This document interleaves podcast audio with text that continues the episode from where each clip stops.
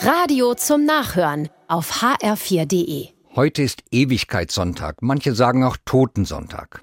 In den evangelischen Gottesdiensten wird der Verstorbenen des letzten Kirchenjahres gedacht. Ihre Namen werden genannt, in vielen Gemeinden eine Kerze für jeden entzündet. Wir gehen auch zur Kirche. Ein lieber Freund ist vor zehn Wochen verstorben. An ihn wollen wir denken im Gottesdienst.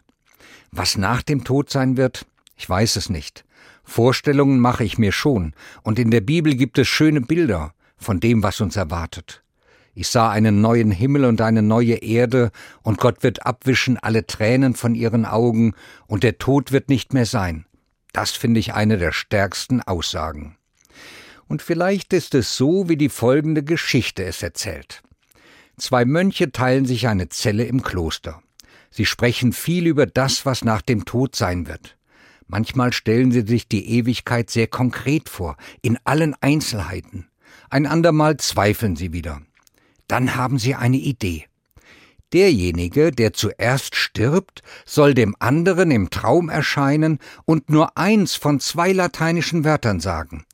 Taliter, das heißt, es ist so, oder aliter, das heißt, es ist anders.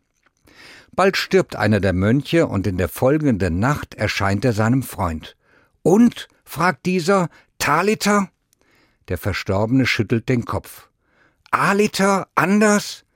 Wieder ein Kopfschütteln. Und mit einem leichten Lächeln flüstert er, Totaliter aliter. Es ist völlig anders. Es ist eine schöne Vorstellung, unseren verstorbenen Freund aufgehoben zu wissen, bei Gott in der Ewigkeit, wenn auch ganz anders, als wir es denken können.